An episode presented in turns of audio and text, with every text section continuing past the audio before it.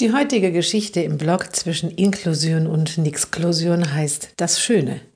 Die Mutter trifft eine Bekannte beim Einkaufen. Sie weiß, dass diese immer mal wieder Menschen mit Behinderung betreut hat.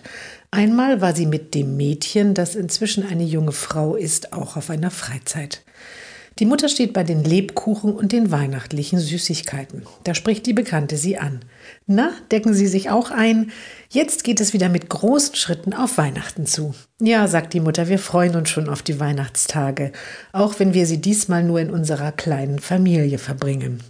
Ach ja, seufzt die Bekannte, diese leuchtenden Kinderaugen. Das ist schon ein bisschen her, lacht die Mutter. Na ja, sagt die Bekannte, das ist doch das Schöne bei den Behinderten, dass man immer ein Kind zu Hause hat.